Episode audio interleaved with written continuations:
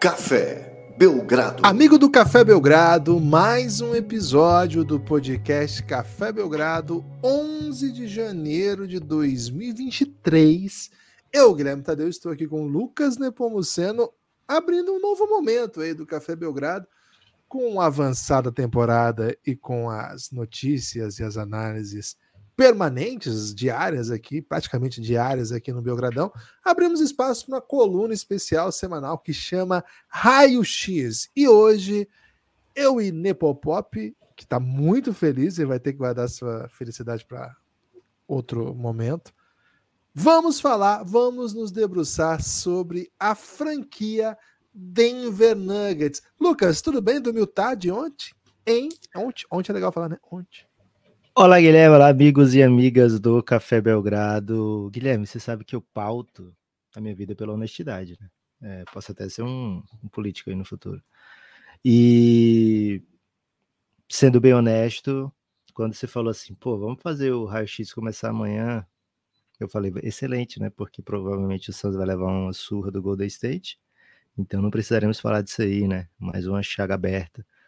É... E me arrependo agora, viu, Guilherme? Deveria ter começado outro dia, mas já que começaremos hoje o Raio X, fico bem satisfeito que... que esteja com a energia lá em cima, né? Embora tenha dormido um pouco tarde, acordado um pouco cedo para ver o restante do jogo que eu perdi dormindo. É...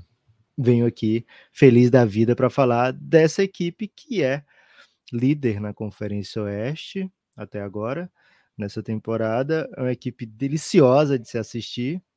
É uma equipe que tem muito para a gente se debruçar.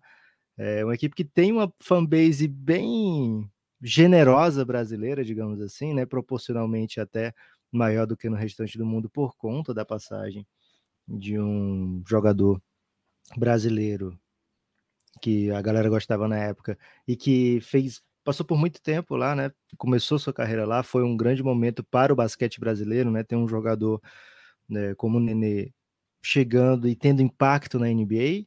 Imagina se isso fosse hoje, né? O tipo de, de, de delírio que causaria no, no cenário do basquete brasileiro, né? Um jogador com esse tanto de impacto já na temporada de novato. Né? Então acabou se criando um apego muito grande pela franquia Denver Nuggets. Ainda tem brasa lá, né, Guilherme? É bom que se diga. Temos brasileiro trabalhando do Neighbor Nuggets. Filipão, não, Filipão. Isso, né? É, não o Filipão, ex-técnico da seleção brasileira, né? é Mas o Felipe, preparador físico, né? Responsável aí pelo shape do Jokic. Vou meter essa aqui, viu, Guilherme? Ele é, trabalha Antes... diretamente com o Jokic. É, é exatamente é... isso. Antes do, do Jokic chegar nas mãos do Filipão, Guilherme, o Jokic, eu vou dizer uma coisa, ele não enterrava, né? Agora ele dá umas enterradas aí por temporada que deixam as pessoas em choque, né? É, e você ser responsável por qualquer coisa do Jokic, Guilherme, Porra, se, se, cara, eu fosse, se, eu fosse o responsável por carregar a mala do Jokic, eu ia me achar já, né? Se você Porque... fosse o responsável por, por assim, alimentar o cavalo que o Jokic monta naquela corridinha de cavalo que ele faz lá, que ele sempre aparece. Boa. Já, já ia ser alguma coisa, né? Aliás, até os irmãos do Jokic querem ser responsáveis de alguma forma pelo Jokic, né? Ficam arrumando briga na, na é arquibancada é para dizer, olha, somos responsáveis de alguma coisa pelo Jokic, né? Então, esse sim é um cara que todo mundo quer ser responsável. A gente vai falar sobre ele também, né? Sobre o impacto dele. Vai falar, fazer um raio-x completo aqui, viu, Guilherme? Por que raio-x? Raio-x é um pouco em desuso na medicina, hein? É, mas o raio-x é clássico, né? É aquilo que. Não, é uma tomografia do Denver Nuggets? Não, raio-x, né? Raio-x é tradição demais, né? Você mete um raio-x, é cobertura Lancinete 2004, assim, porra, bom é, demais. É, o raio-x a gente vai usar aqui porque é um nome muito mais belo do que qualquer outra coisa, né? Mas é proporcionalmente na, na NBA seria pontos por jogo. Vamos ver o raio-x daí, é pontos por jogo, né? Na escala do Analytics é, da, da medicina, o raio-x é aquela estatística básica, né? De pontos, rebotes e assistências. É, não é a ideia hoje, mas vamos para dentro aí das reflexões a respeito da franquia Denver Nuggets. Lucas, tudo tem um começo, né? E o começo da temporada do Denver Nuggets. Que remetia... tá o MRI do Denver Nuggets? o começo da temporada do Denver Nuggets remete ao que foi a temporada do ano passado, a temporada de 2021-2022, a temporada em que Nicole Jokic foi mais uma vez MVP da NBA, ainda que o Denver tenha sido não, não tenha sido né, uma potência na temporada, foram 48 vitórias, 34 derrotas, um particularmente modesto sexto lugar. Não é comum que equipes que tem que a equipe, a equipe que fica em sexto lugar da temporada leve o MVP, mas isso diz muito sobre o que fez Nicole Jokic naquele ano. O time foi derrotado pelo Golden State Warriors na primeira rodada do playoff num 4 a 1 assim, que não teve dúvida, e ainda assim o Jokic destruiu na série, foi uma atuação espetacular e muita gente falou assim: o Draymond Green parou o Jokic. Eu vou dizer os números que o Jokic terminou a série, vocês me dizem aí: 31 pontos, 13 rebotes, 6 assistências, 5 derrotas, mas olha, é, jogou o que dava, né? O Jokic nessa série. O Denver chega na off-season e faz ajustes, tem a expectativa da volta de jogadores que não jogaram na temporada porque estavam lesionados, né? Particularmente as duas outras, os dois outros destaques do time, Jamal Murray e Michael Porter Jr. E Lucas, como que o Denver chegou na off-season? Qual era a expectativa sobre essa equipe há alguns meses, quando a gente começou a gravar lá, por exemplo, os previews dessa temporada? Guilherme, é o seguinte, o Denver Nuggets ele é, é uma equipe que diferente de muitas outras da NBA, já tem uma identidade, né? É uma equipe que não está em formação, é uma equipe que, lógico, eu aprendi, Guilherme, com a ajuda da filosofia, que a gente está em constante transformação, né? Constante, que tristeza, é, né? Falei Heráclito. constante. Boa. É, então, a gente está em constante transformação, né? Então, não dá para dizer assim, olha, o Denver é isso aí e pronto. Não, o Denver vai aperfeiçoando, né? Vai buscando vai buscando um autoconhecimento que é um pouco perigoso, mas no esporte às vezes ajuda, né? Então, esse Denver pré lesões de Jamal Murray, pré-lesões de Michael Porter Jr., a gente até falou isso recentemente no podcast, era uma equipe que a gente olhava, olha, tem algumas estrelas jovens e tem o Jokic, que é um dos melhores da NBA, né? Ainda dá para fazer essa leitura hoje, mas é uma leitura muito mais de, cara, essa equipe vai até onde o Kit conseguir liderar, porque ele é um dos melhores jogadores da NBA, né, talvez de todos os tempos, é, é, um dos mais inovadores atletas da sua posição, é um cara que certamente causa um impacto que ninguém previa quando ele chega na NBA, e ainda assim tem jogadores ótimos complementares, né? Alguns com potencial até para ser All-Star, é, como Jamal Murray e Michael Porter Jr., mas de qualquer maneira um elenco muito, muito bom ao redor do Jokic. É, então, assim, é uma equipe que já tem uma identidade, o Mike Maloney está lá desde 2015, e nesse período ele teve duas temporadas com campanha negativa, as duas primeiras, e de lá para cá, essa é uma equipe de playoff, né? Ou pelo menos de play-in, como foi antes do play-in começar, Guilherme, lembra aquele, aquela temporada em que na última partida da temporada regular era o Denver de Jokic contra o Minnesota de Jimmy Butler, e quem ganhasse tipo ia para playoff, assim, né? né? É. é. tipo um play-in, literalmente um play-in, é. só que não era regulamentado, né? Fazia é parte da, dos 82 jogos. E acabou dando o Minnesota Timberwolves. Então aquele time do Mike Malone de 46 vitórias na temporada não foi para playoff, né? Com 46 36, normalmente é playoff direto, isso aí com certa tranquilidade né, dessa vez ficou fora, mas de lá para cá, Guilherme, é, sempre ótimas temporadas, temporada de 54 vitórias no ano seguinte, perdeu nas semifinais de conferência, depois no ano da pandemia com a temporada, no ano da bolha, né, vai para final do Oeste, no ano seguinte com a temporada com 10 jogos a menos, ainda assim consegue 47 vitórias, é, quase 50 vitórias, mesmo com 10 jogos a menos, e o Kit MVP. Ano passado o Guilherme já falou, e o Kit MVP mais uma vez. E esse ano caminha, né? A KTO apontava para um over-under de 51,5. A gente foi no over porque confiava muito é, que a volta desses jogadores ia deixar o Denver ainda mais forte. E até agora, né? Até então, é, essa expectativa de realidade até agora. A expectativa e realidade da KTO. A gente vai trazer sempre aqui, viu, Guilherme? Melhor lugar para você fazer sua bet é a KTO. E a gente fez o preview de todas as equipes. E a gente falou desse over-under de todas as equipes lá atrás, nos episódios by KTO. E a gente viu lá, over-under do Denver Nuggets 51,5, cheirinho de over. E até agora se projeta um over, Guilherme. A campanha de 27 13 projeta um final de temporada de 55 vitórias Lógico que não é uma matemática exata, né? Os times têm runs, têm também sequências ruins, mas o fato é que hoje o Denver ganha 67% e meio dos seus jogos, é uma campanha muito boa, suficiente para ser líder do Oeste no momento. Ano passado, o Memphis Grizzlies foi vice-líder com 55 vitórias, né? ou 56 vitórias. O Suns teve mais de 60 vitórias. Então, assim, não é safe que esse tipo de campanha, né? Esse aproveitamento garanta a primeira posição no Oeste. Pode ser que algumas equipes façam runs aí bem impressionantes.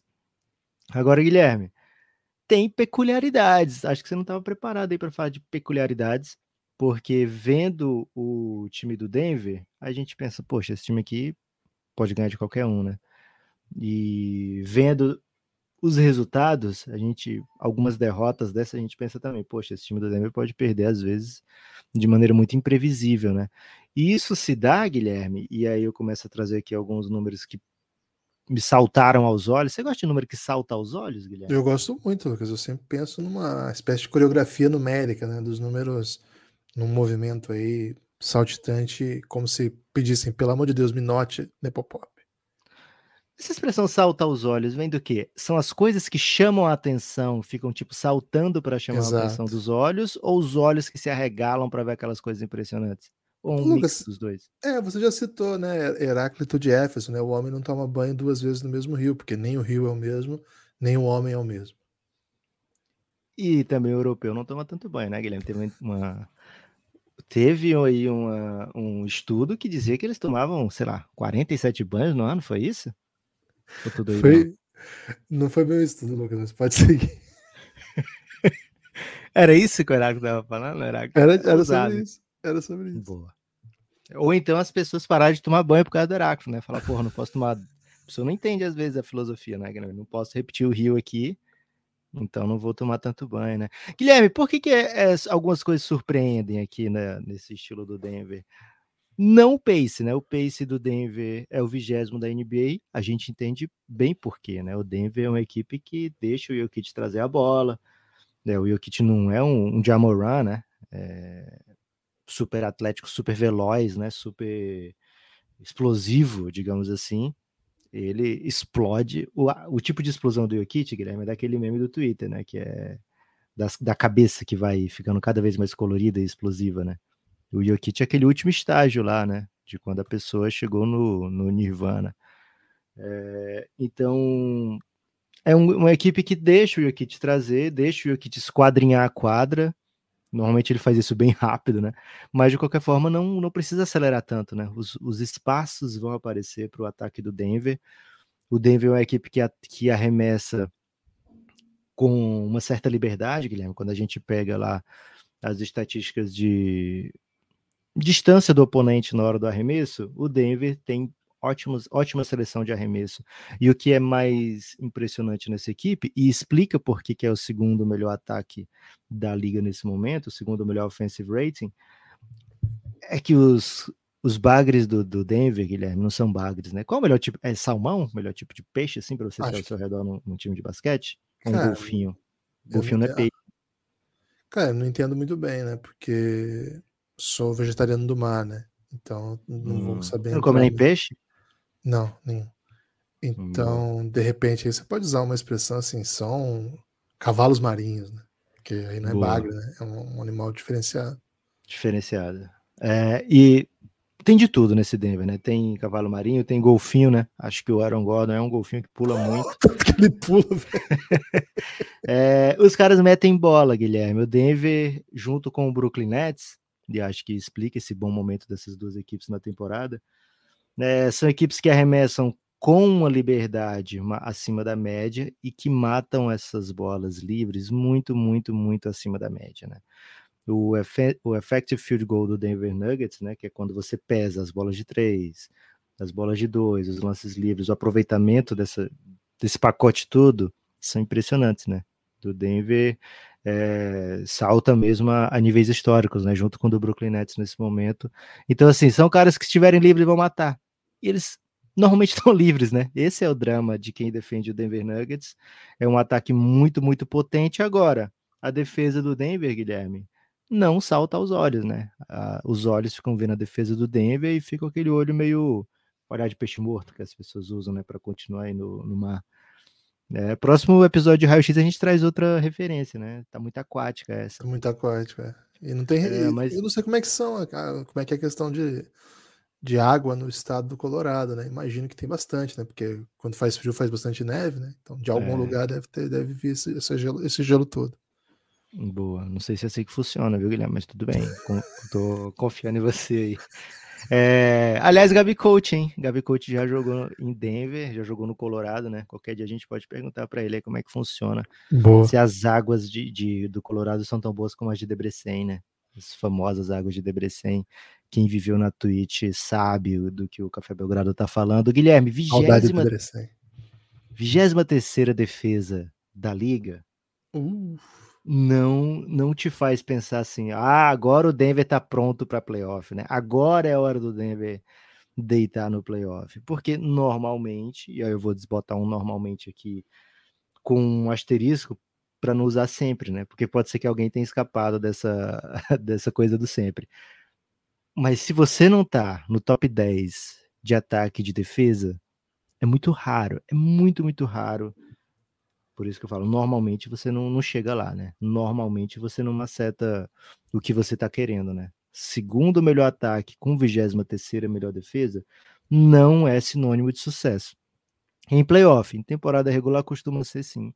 Então isso assusta um pouco ainda para o Denver Nuggets, mas aqui a gente pode passar alguns panos, né?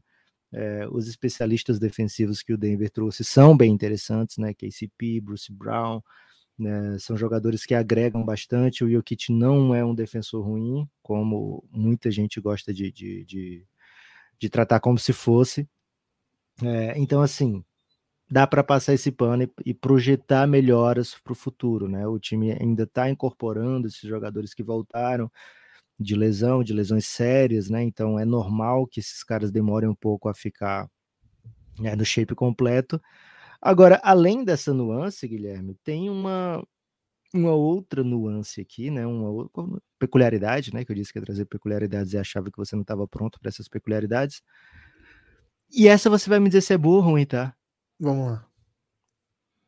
Ou se, ou se você olha o, o tem o copo meio cheio, o copo meio vazio. E nem precisa ser de líquido, né? Para sair um pouco do, do tema de hoje. É. O Denver é o time que mais tem melhor aproveitamento nas bolas de três pontos, quase 40%. E é apenas o 28 em tentativas, por volta de 30 no jogo. É, é bom ou ruim, Guilherme, ser o que, um que pouco tenta e muito acerta? Ou você vê isso como positivo porque tem espaço né, para melhorar e aumentar esse volume? Ou você vê como uma deficiência que é um time que de alguma maneira não consegue encontrar esses arremessos o tempo todo. É, eu acho que isso diz muito sobre o jeito do jogo, né? O jeito que a, que a equipe do, do Nuggets tenta. Eles chutam apenas 30 bolas, né, em média, por jogo, convertem 12. É um ótimo número de, de aproveitamento, mas é de fato um pouquinho anacrônico, né? Mas acho que tem a ver, assim, como o pace não é dos mais acelerados, você acaba muitas vezes tendo que jogar 5 contra 5. E muito do seu ataque, nós vamos falar daqui a pouquinho sobre as, as opções de ataque do Denver, elas se constroem a partir do desequilíbrio que o Jokic é capaz de causar. Em geral, eles não, assim, tem equipes que causam desequilíbrio e buscam essa bola de três dos especialistas nas posições que os especialistas são melhores, nos corners ou geralmente livre, na transição não é bem assim, né? Que, o Denver tem, tem buscado as suas principais. Não é assim o principal caminho do Denver para sexta. Lucas, eu não sei se tem caminho para evolução no sentido de volume, porque eu acho que esse é o volume que eles vão jogar e eu acho que é um, é um volume que funciona, que, que tem, tem, tem sido desenhado para que o time jogue dessa maneira. Agora, isso te faz, isso te faz vulnerável quando você enfrenta uma equipe que bota volume, né? Porque isso faz com que você precise de um aproveitamento muito alto para fazer jogo bom. Por exemplo, eles matam 12 bolas e é um, é um ótimo aproveitamento, mas, por exemplo, vou te falar um, um, outro time que também mata 12 bolas, né? Que tem um aproveitamento muito pior. O Thunder, por exemplo, mata 12 bolas por jogo. Só que eles chutam muito mais. Isso em tese significa assim, bom, eles precisam de tantos chutes a mais para fazer a mesma coisa, então é muito melhor ser eficiente. É, mas isso significa também que na aceleração que esse time está te propondo, você fica vulnerável a ter que ser sempre muito eficiente. Porque se eles vão tentar tantas vezes e o aproveitamento deles vai acabar te igualando, isso faz com que, pelo menos da linha dos três pontos, você tem que ser muito eficiente sempre. Então, eu acho que no pacote é ruim, Lucas, porque te, implica ter que ser extremamente eficiente, ter que ser um dos melhores aproveitamentos para o time conseguir fazer bons jogos. Acho que passa por aí um pouquinho da estabilidade que o time está encontrando. Claro que não é só isso, mas esse desenho defensivo que você trouxe é a chave, né, para mim. Mas eu acho que de fato na, na NBA do nosso tempo, quando os times aceleram, é, isso, é um, isso é um fator. Agora, tem outra coisa, né, Lucas? A gente, eu tenho notado os playoffs, o jogo baixa o pace. E aí você já está habituado com isso, e esses times que precisam de alto volume para conseguir pontuar vão acabar, ficar, vão acabar vulneráveis, e você está acostumado, né? Você está acostumado a jogar nesse, nesse pace de playoff, nesse jogo um pouquinho mais armado, um pouquinho mais de meia quadra. Então, acho que tem ônus e bônus aí, viu, Lucas? Boa. É, é até curioso você falar de playoff, porque no playoff o Denver, pelo menos essa iteração do Denver com o Jokic e Jamal Murray, costuma jogar bem diferente do que na temporada regular, né? A gente vê muito mais, mas muito mais o pick and roll entre eles dois. É, não necessariamente pick and roll, né? Pode ser o pop também, mas assim, o tempo todo os dois iniciando, né? Muito mais do que na temporada regular.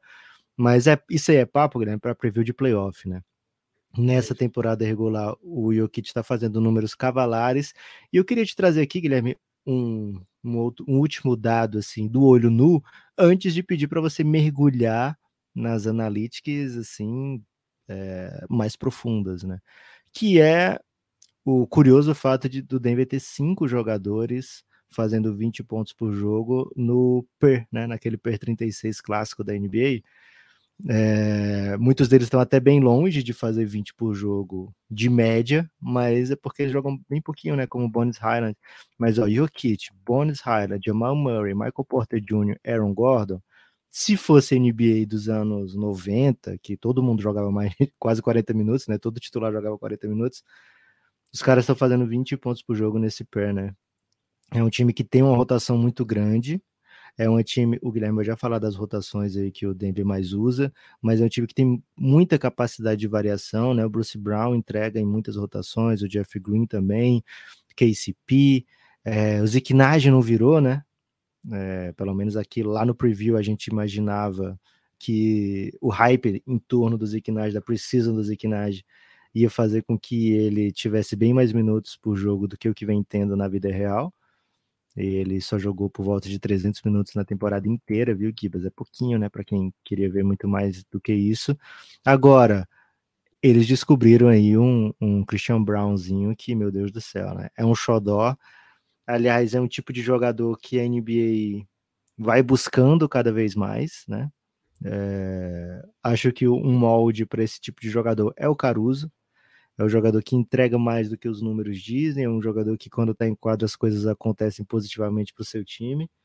De certa forma, sempre existiu esse, esse personagem na NBA, mas acho que se busca agora e se vê a importância desse cara que não precisa ser craque para jogar tão bem, né, para ajudar a equipe de certa maneira.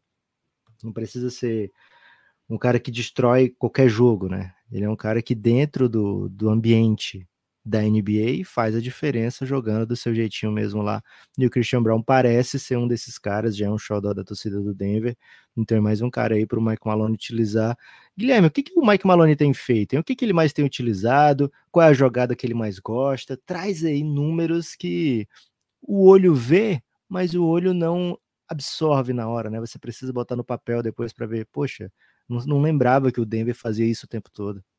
Lucas, o Denver tem 17 vitórias em casa, 3 derrotas, tem 10-10 fora de casa, nesse momento que a gente está gravando, né? Uma campanha aí bem legal, né? Quando você consegue igualar fora de casa, a coisa fica bem decente. No Campeonato Brasileiro, você é campeão com isso aí, velho. É, ganha em casa, empata fora, né? Pô, sensacional. Aliás, Guilherme, vamos falar de Yuri Alberto no timão? Pô, tô muito feliz, velho. Tô muito feliz. Ô, Lucas, a linha mais utilizada, no total são 314 minutos na temporada. É, é muito minuto isso, tá? Para ter relevância, para o pessoal ter uma noção. Mais utilizada e também disparadamente a mais bem sucedida na temporada do Denver é aquela que coloca em quadra Jamal Murray, KCP, Aaron Gordon, Michael Porter Jr. e Nicole Jokic. Essa linha destrói adversários. É uma linha assassina, é uma linha que tem o saldo nesses minutos que eu falei de 109 pontos. É um, é um número avassalador. Assim. Então, assim, essa linha, quando está em quadra, o Denver ganha. Simples assim.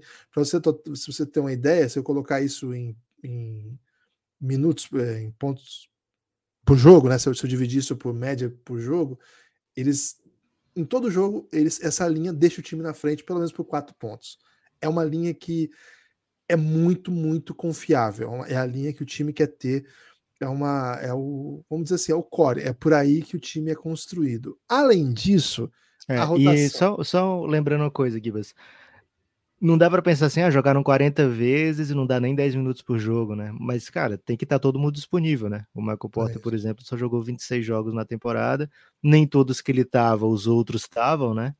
É, então, proporcionalmente pode não parecer muito com o tanto de minuto na temporada, mas com o tanto de minuto disponível, é uma linha que o, o Mike Malone se fia e provavelmente é uma linha que a gente vai ver muito em playoff, caso todos estejam disponíveis, a gente espera sim que estejam.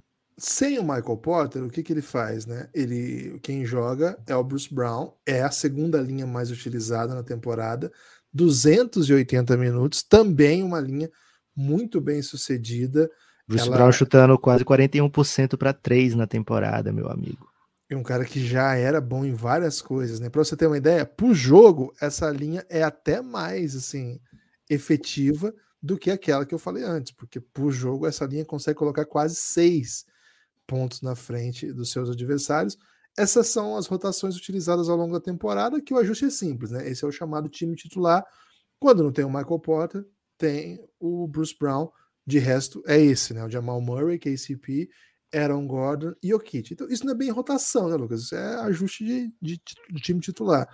Agora, tem ainda, dessas linhas que, que dão muito bem, são essas que tem time titular, tem ainda a opção em que não jogou o Jamal Murray. E aí é mais ou menos a mesma coisa com o Michael Porter no lugar do, Michael, do Jamal Murray, com o Bruce Brown continuando. Então, assim, por volta desses seis jogadores está o núcleo titular da temporada. Quando não joga um deles, joga o Bruce Brown. Quando basicamente isso, né? Jamal Murray, KCP, Aaron Gordon algum deles e Nikola Jokic é um baita time, é um time que tem, tem sido muito efetivo. Agora o Lucas falou, né, sobre essa essa opção que vem com o Brown, o Brown que é com A, né? Tem o Bruce Brown e tem o Brown com A, que é o, que é o jovem que tem seduzido aí. Um, é como todo... se, o, se um, um jovem escrevesse Brown. Isso. B-R-A-U-N, né? Isso, e ele é um calouro que teve uma carreira universitária bem interessante e já está tá fazendo bom, tem, tendo os bons momentos na temporada. Tem aqui joga o Brown, o Bruce Brown, o KCP, Aaron Gordon e de novo o Jokic, né? As principais rotações durante a temporada tem o Jokic em quadra e vai variando a partir, a partir disso. Do banco, uma opção que tem que jogou bastante minutos ao longo do ano é uma opção, vamos dizer assim, mais paralela, né? Com Brown, Smith, Nagy, Kanka, Reed a gente não costuma ver isso, né? Outro cara que tá sempre em quadra também, Bonis Highland, né? Esse é um dos caras que é curioso a estatística dele, porque no, no, absoluto, vamos dizer assim, ele é um dos caras mais que menos ganha jogos quando tá em quadra. Né? Quando ele tá em quadra, o time tá perdendo, porque geralmente ele joga sem essa linha maravilhosa. Ele é na contenção de danos ali, né? Ele tá em quadra. Não é que ele não é um bom jogador, por isso que essa estatística tem que ser cuidadosa, né? Quando é. o Bones Highland está em quadra, ele está liderando rotações que não estão com o melhor que o Denver tem para usufruir e tão sem o Jokic, né? joga muito é. minutos sem o Jokic ele. E assim, você joga sem o Jokic, mas com protagonismo, né? E aí você consegue segurar o jogo para que quando o Jokic volte, você consegue entregar essas coisas. Então assim, a gente consegue ver, né, Lucas, uma um desenho assim de time que tem esse núcleo dos seis, que na verdade são cinco, porque geralmente um deles está fora, mas quando o outro tá, ele vem para rotação. Aí você vê muito Brown, você vê muito Bonis Highland, e aí essas opções todas que você trouxe, né? Um time que se reforçou para que tivesse muitas opções e acho que o desenho da temporada tem sido muito interessante, né? Aí você tem Jeff Green que joga alguns jogos. O DeAndre Jordan é um caso à parte, mas enfim, o Kanka, que já citei, o Zikinage, Davon Reed. O Ish Smith tem jogado muito jogo, ele joga bem pouquinho, mas ele sempre joga um pouquinho. É um perigo, né? Ter o Ish Smith, a gente sempre fala aqui no Café Belgrado. Se você tem jogador que se machuca, não traz o Ish Smith pro time, porque, cara, esse bicho acaba jogando, velho. É um perigo constante é. o Ish Smith. Agora, Guilherme, posso te fazer um pedido aí, tal qual um, um semi-bêbado num bar pede para o tocador tocar? Por favor, desde que não seja para cantar, que hoje eu não fiz o minha fono, né? Boa. Por falar em cantar, Guilherme, e falar em bêbado em bar, é, eu lembrei a última vez que eu, que eu saí, é, foi para um, um, evento que tinha o piseiro, né? E as pessoas estavam semi-bêbadas pedindo pro, mandando cartinha pro, pro, pro cantor, né? É, eu ia até pedir para você contar alguma história pessoal sobre isso, mas eu não vou pedir, não. E aí, o, o cantor fala: Olha, é, imagina se você vai num show do da Marisa Monte e pede Raul Seixas, né? Então, queria pedir que, que deixasse eu tocar o meu repertório, né? É, espero que você não me dê esse tipo de resposta, Guilherme, porque eu queria que você me falasse sobre é, as jogadas que o Mike Maloney mais pede, né? Se envolve é, para a gente ter uma noção assim, ah, o Denver faz sempre isso aqui, essa jogada que o Denver mais busca. Você tem esse tipo de material para trazer para a gente hoje? Lucas, acho que não é surpresa para ninguém, né? É, que você a jogada... cantava? Ah, ok. Que eu, que eu, que eu fui um cantor. Sei que você ia para outro caminho. Cantor de Te Devoro, né? Meus sinais. Cara, essa aí abriu o repertório. Já cantou, Djavan? Pô, essa abriu o repertório, simplesmente. Essa, essa, fase de violão e voz, né? Teve a fase de guitarras, é né? Aí a, a que abriu era Born to Be Wild, abriu o repertório. Clássico, né? Dois clássicos, né? Lucas, é, não é surpresa para ninguém que o Denver é um dos times que mais usa o jogo de poste, né? O jogo, o jogo de costas para cesta.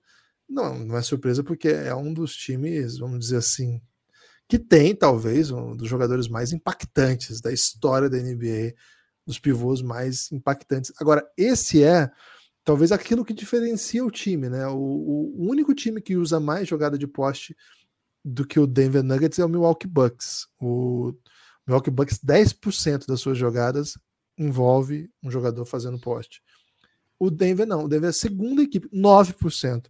De resto, Lucas, poucas coisas o Denver Nuggets se destaca, né? Não é uma das equipes que mais faz pick and roll, não é uma da, das equipes que mais faz o pick and pop, por exemplo. Não é uma das equipes que mais consegue catch and shoot, né? A gente já falou um pouco sobre o chute. Não é das equipes que mais faz drive, né? Até pelo contrário, né? É uma das equipes que menos faz drive a partir do, do kick and passa, né? Drive passa, drive passa. Eles não eles não fazem isso, né? Não é uma tem não é uma característica pouquíssimos cuts também, né? Acho que até uma coisa que. Não, não é tão pouco, né? É o quarto time, desculpa.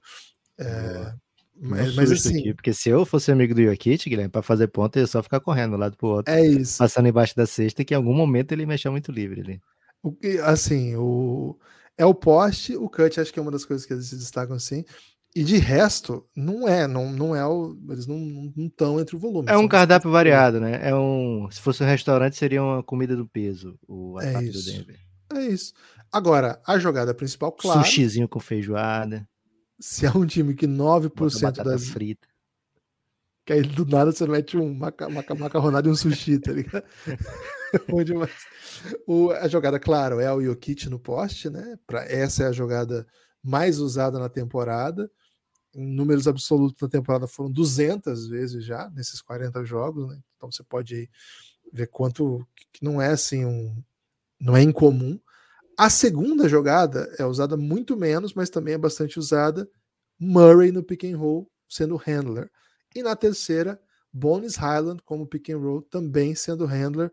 E aí na sequência você vai ter KCP fazendo catch and shoot, é, é uma das, das jogadas do time, é o principal chutador fora da bola, vamos dizer assim, né? Porque o Murray é um chutador, quando ele faz o pique, ele traz o jogador para fazer o bloqueio e muitas das vezes ele finaliza. Mesma coisa o Bones Highland, mas o KCP é o chutador que fica procurando espaço, saindo de bloqueio ou só aproveitando já do desequilíbrio, como a gente já falou aqui. O Jokic, além de causar muito desequilíbrio, é um excepcional passador, então ele com certeza encontra KCP várias vezes livre Além disso, aí uma jogada bastante usada, a quarta mais usada pelo time, é o Jokic no pique. Você falou um pouco sobre como no playoff isso é acelerado, né? Mas acho que já temos na temporada uma jogada que aparece bastante. Jokic sendo o cara que faz o bloqueio e sai para fazer o roll. E aí você vai ter outras jogadas que são menos utilizadas, mas também são, né? O, o Brown catch and shoot, é uma, a quinta mais usada, o Lucas trouxe 40% de, de 3 é muito bom. E aí você vai ter um pouquinho de transição com KCP, um pouquinho de catch and shoot com Michael Potter, mas aí é, em números absolutos é, é, bastante, se você pensar que ele jogou pouco jogo, né? E essa jogada que o Lucas chamou a atenção, né?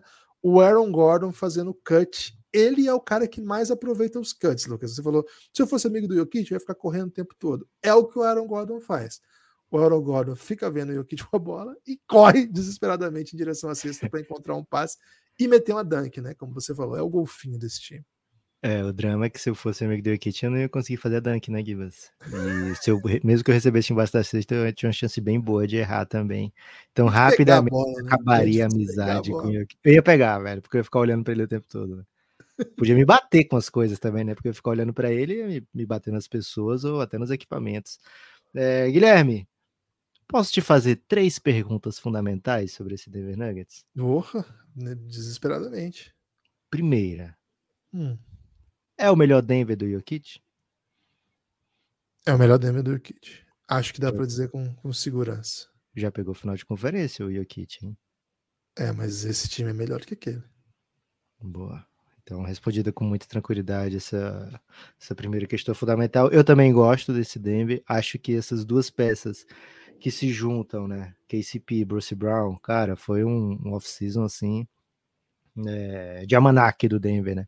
Não, foi, não foram trocas baratas, digamos assim, né? O, o Denver abriu mão de talento para trazer o, o KCP, por exemplo, né? Monte Morris e Will Barton são talentosos, sim, mas o que o KCP oferece acho que era mais necessário para o Denver. Então, gosto bastante desse Denver atualmente. Segunda questão fundamental, Gui. Ah, Lucas, só, só para pontuar, né? Esse, os caras que faziam essa função ano passado eram Will Barton e o Austin Rivers, né? Acho que houve uma evolução clara. Monte Morris você... também, né?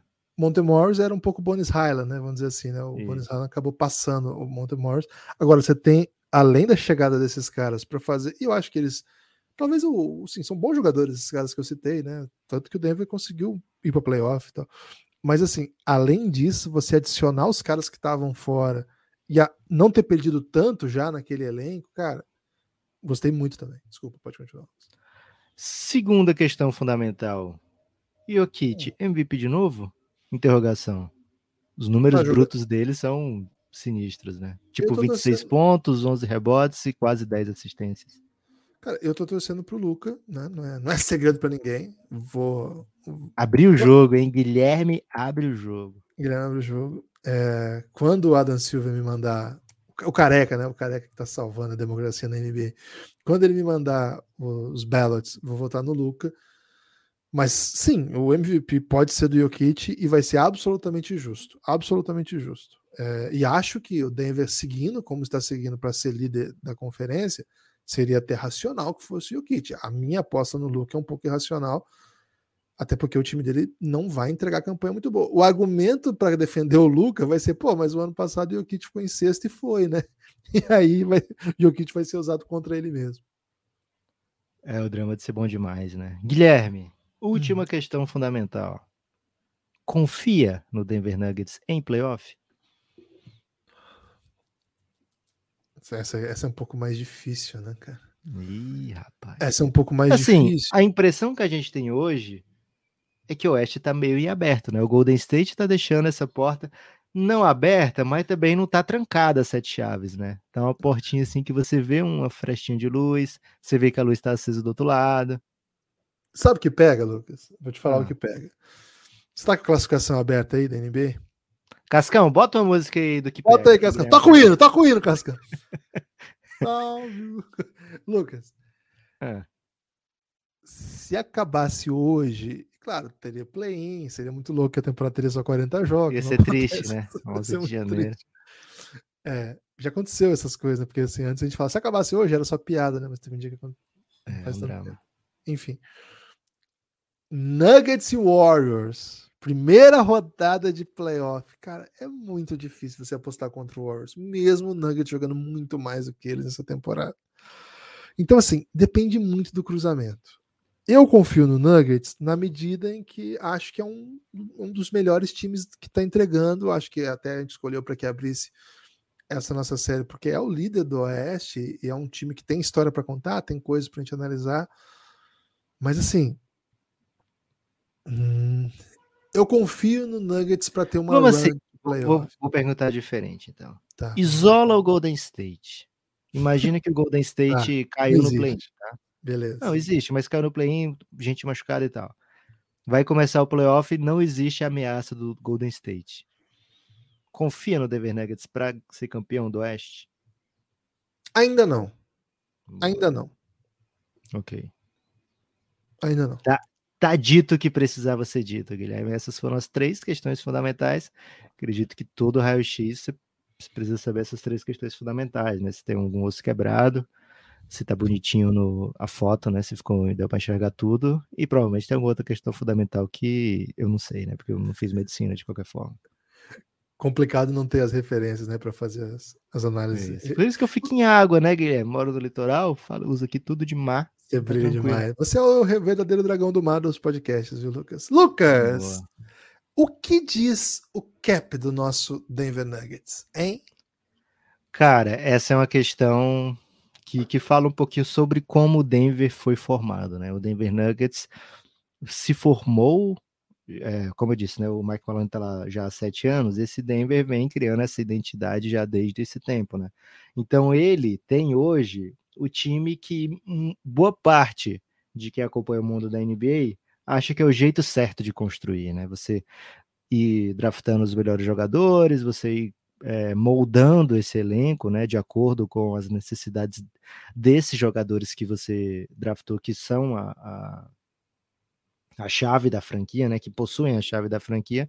Então, assim, o Denver tem três super salários hoje, os três foram drafta, draftados, né. O Jokic recebe o, é, recebe o máximo, né, o máximo permitido para ele. É, Jamal Murray também, Michael Porter Jr. também, todos eles recebendo acima de 30 milhões nesse momento. E aí tem os salários que vieram, né? Os salários que são é, via trocas, os salários que vieram por é, o Denver e moldando esse elenco. Deram Gordon quase 20 milhões, KCP quase 15, o Bruce Brown aí que chegou mais baratinho, mas também tem um, uma vida mais curta de salário, né? Então o Denver, por já ter esses três jogadores acima de 30 milhões, e aí é bom lembrar, né? Como são jogadores que você mesmo draftou e ainda não estão há milhares de anos na NBA, são contratos que não são tão altos como, por exemplo, né, de Russell Westbrook, de LeBron, de Bradley Beal, jogadores que estão há mais tempo dentro da NBA, que já recebem perto de 50 milhões, né? Então é tipo dois por um você tem. Então o Denver tem hoje um, um cap acima do, do permitido, né? 160 milhões. É um cap que garante que o Denver vai pagar um pouquinho de, de luxury tax, não tem problema também. É, tá 10 milhões acima da luxury tax, ainda vai pagar 17 milhões de luxury tax, não é algo abusivo, né? A gente vê contenders pagarem é, acima de 50 milhões só em taxas, né? Só de a taxa da luxúria, como a gente gosta de chamar aqui, né? Então é um cap controlado, é um elenco que tem peças de vários valores, né? Assim, então, se você pensa numa troca, o Denver consegue trocar por basicamente qualquer salário na NBA hoje, porque tem salário de 20 milhões do Aaron Gordon, tem de 30 do Michael Porter, tem de 6 para 7 do Bruce Brown, tem salários de entre 4 e 5 milhões para bater, né? Para você enfiar numa troca e, e fazer volume. Então é um time que vai olhar para essa trade deadline com olhos assim, atentos, não, não famintos, porque é, o Denver não está desesperado, né? Lá no ranking do desespero que a gente fez ontem no episódio, ficou, era um time que estava de boa na lagoa, né? Então era uma equipe, uma equipe que está tranquila. Mas se aparecer uma oportunidade de adicionar talento, é, o Denver tem essa opção de fazer isso porque o cap está controlado, o Luxury Tax está controlada. É, então, assim, é um time muito, muito bem formado, muito bem é, constituído, top to bottom, né? Como as pessoas gostam de, de falar em inglês, né? Porque principalmente nos Estados Unidos já se fala inglês, né, Guilherme? Então você tem que falar top to bottom mesmo. Isso é muito estranho se lá nos Estados Unidos as pessoas usassem a expressão do time de cima a baixo, tá, tá bem feito esse Denver Nuggets, né? E não é à toa que o Tim Connolly, Guilherme, que foi um cara responsável aí por montar esse elenco do Denver, foi contratado a peso de ouro pelo Minnesota, né? Tem um super salário de GM, é, porque fez um belíssimo trabalho. Antes disso, você lembra quem era o super GM do, do Nuggets, né? Antes do. Era o. Masai tá no Raptors agora. É. é isso, Masai foi Masai campeão pelo Raptors, né? Então o Denver tem conseguido ter ótimos gestores e esses gestores costumam entregar bons times. Quando a gente pensa que o Jokic é provavelmente a maior estilo de segunda rodada da história da NBA, escolha 40, é, Jamal Murray foi escolha 7, Michael Porter Jr. foi escolha 14, eu acho. É, então, é, o Aaron Gordon veio numa oportunidade de troca, né? O Denver não tá formando esse time aqui via draft com escolhas 1, 2, 3, né? É um time que se formou enquanto o time não era irrelevante dentro da NBA. Então, isso fala muito do, do processo de formação do Denver de sucesso, né, que mostra que são várias as maneiras de se reconstruir um time. Tem a maneira mais, mais prática, né, que é você desfazer e começar do zero. E essa maneira do Denver não é a mais usual, não costuma ser a que mais dá certo, mas para o caso do Denver, quando você consegue achar um, um jogador transcendental na escolha 40, Guilherme, provavelmente as coisas vão dar certo, viu? Vou até te perguntar agora, Guilherme, essa não é uma questão fundamental, não, mas qual é o maior estilo de segunda rodada? Jokic na 40 ou Manu na 58? Não, Jokic na 40, né? Porque assim, por mais que o Manu tenha sido uma super estrela, o cara já foi duas vezes MVP, né? Acho que duas vezes MVP é foda combater. Agora, eu nunca compro a ideia de que a direção acertou numa escolha 40, cara, porque é muito risco, né? Eu acho, eu acho que assim, se você acerta na escolha 7, 11, beleza. Ou se a 40 fosse a primeira do Denver naquele draft, né? É, pode ser, mas tinha, eles tiveram outras escolhas antes, não foi? É. Então, não sei. Não gosto muito dessa tese de que, nossa, macetou, né? Achou o cara na 40. Pô, deu muito. Cara, se, se de fato amasse, né? Tinha feito alguma coisa para pegar antes. Aliás, recentemente saiu uma entrevista da época do Jokic. Sensacional, cara. O Jonathan Givone, na época Draft Express. Acho que é Draft Express ainda, né? Ele entrevista o Jokic e fala assim, cara, como é que você consegue. O Jokic fala assim, né?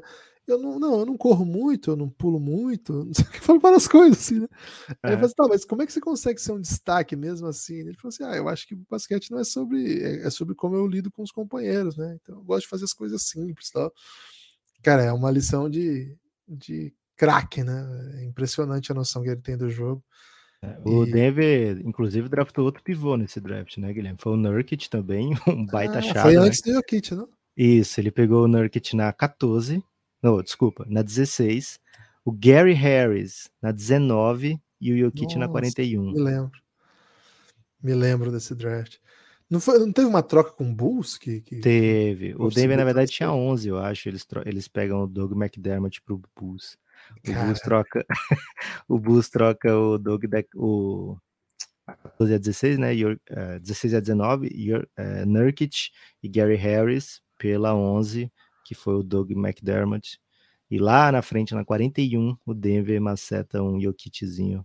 Por que não? Né? história da NBA esse, né? A sequência, a sequência que o Denver fez foi uma das melhores coisas de todos os tempos, assim. Entrou com 11 a 41, saiu com Jokic, Nurkic e Gary Harris, né? Todos tá os jogadores, assim, dois MVPs e dois jogadores titulares de NBA, tranquilamente titulares, né? Não sei o Gary Harris hoje como é que tá, mas já foi um titular muito bom. Muito bom jogador. Lucas, antes de seguir, quero convidar as pessoas a apoiarem o Café Belgrado, cafébelgrado.com.br. Se você gosta de análise como essa, é o que a gente mais faz lá nos nossos episódios fechados, viu? Que geralmente no episódio aberto aqui a gente tenta dar conta da rodada, dos últimos acontecimentos, falar muito sobre os desdobramentos recentes aí da NBA, trocas, enfim, né? O mais atualizado, né? Então dá tempo de fazer coisas mais reflexivas assim nossos episódios fechados. Agora vai ter também aqui, todas as quartas-feiras, é, episódios um pouco mais frios, como esse aqui. Então, se você gosta desse tipo de conteúdo, cafébelgrado.com.br. Por que eu estou falando esse, esse endereço, né? Porque lá você pode fazer parte do plano de financiamento coletivo do Café Belgrado, e ter acesso a todo o conteúdo que a gente produz que é fechado, e tem muito conteúdo que é fechado, conteúdos de séries temáticas, tem a série especial sobre o LeBron James, que chama O Reinado, a Era de LeBron James, tem a série sobre draft, né? Chama Amanhã Vai Ser Outro Dia. É, cara, se você gosta de draft, esse é a sua série, viu? Você vai gostar bastante dessa série. Se você gosta, por exemplo, de estrangeiros, se você é um, fã do Jokic, talvez você goste de outros estrangeiros também. Tem uma série que chama El Gringo, que nós contamos as histórias dos estrangeiros que jogaram na NBA, um episódio para cada estrangeiro, geralmente mais de uma hora sobre cada um deles. A primeira é a história do Oscar Schmidt com a NBA, não é bem na NBA, mas com a NBA. O segundo episódio tem uma hora e quarenta, agora que eu vi, uma hora e quarenta sobre Manu Ginóbili, ele merece, né? Ainda é uma pouco, hora, né? uma hora e treze sobre Steve Nash, uma hora e meia sobre Árvore da Sabonis, uma hora e oito sobre Turco Glu, uma hora e oito sobre Mutombo, uma hora e cinco sobre Yao Ming, uma hora e trinta e três sobre Dirk Nowitzki, uma hora e vinte sobre Tony Parker, uma hora e dez sobre Rick Smith, uma hora e dezesseis sobre Kirilenko. Esse é o conteúdo do, por enquanto, do El Gringo, né? Vai ter mais conteúdo aí. E, cara, essas são só algumas Falta o das bom de séries. Yugoslava ainda, né? Faltou todo mundo ex-Yugoslávia, não tá aqui. Não tem ninguém aqui da De antiga Yugoslávia. propósito, hein? Propositadamente, porque a gente está guardando aí. Então, se você gosta disso, cafébelgrado.com.br. Cara, eu falei isso, mas eu juro que tem muito mais. Entra aí, você vai ser redirecionado para o site da Aurelo. Vai lá em playlists ou podcasts, depende do navegador que você tem, vai estar playlists ou podcasts. Clica que você vai ver. Tudo que tem cadeadinho é o que você vai ganhar como acesso para apoiar o Café Belgrado hoje. Amanhã também. E a partir de 20 reais, você também tem acesso a tudo isso e vem para o nosso grupo no Telegram, que certamente é o melhor lugar para se acompanhar um basquetinho e outras modalidades. Lucas, começou a temporada de tênis, viu? A Bia Haddad Maia andou ganhando, hein? Ela tá, tá macetante aí, mais Boa, uma Bia. temporada. Começa 15 do mundo e certamente a galera do Empoderada, Giz né? tá empoderada e vai para dentro. E é o seguinte, né? É, Começou a temporada de Lobinho também, viu, Guilherme? No Giannis. Teve muito Lobinho na tarde de ontem, né? Que é um jogo interativo aí. E sacudiu muito Lucas Dias. Chegou como se fosse novato, Guilherme. E devorou muita gente. É, eu não sou da turma do Lobinho, mas tem que respeitar. Fazer o quê? Respeitar Lucas! demais. Sabe quem é que chegou para entrar no Giannis, Guilherme? A volta do Douglas Denker, viu? Chegou apoiando. Caramba! já hoje, já hoje pela manhã, apoiou e vai, ele já esteve, né, muitas vezes com o Belgradão e agora volta a apoiar. Matheus Cruz, Matheus Cruz chegou apoiando ontem, também o Mira na Infopod.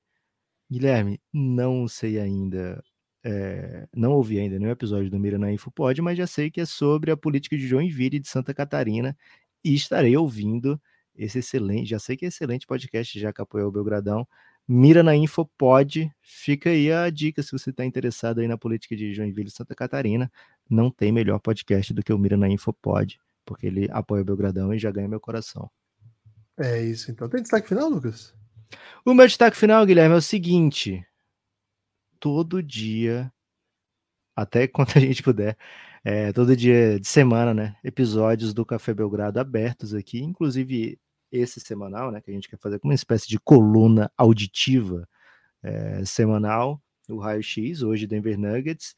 Mandem DMs aí, né? Pedindo o próximo time. A gente provavelmente vai fazer uma batalha de DM aí. O time que tiver mais DMs pedindo vai levar essa honra, né? De ser o segundo time é, do, do Raio X. A gente queria fazer do Nets, mas como o Kevin Durant se machucou, a gente deu uma segurada, né? Vamos ver como é que o. Não adiantava fazer agora e, e, e logo na sequência a temporada ir para outro caminho, né? Então vamos dar uma segurada no Nets. É, mas pode sugerir aí os próximos times, a gente vai fazer uma batalhinha de DM e todos os dias aqui, sempre que possível, podcast aberto do Café Belgrado, um episódio semanal fechado para apoiadores, só para apoiador.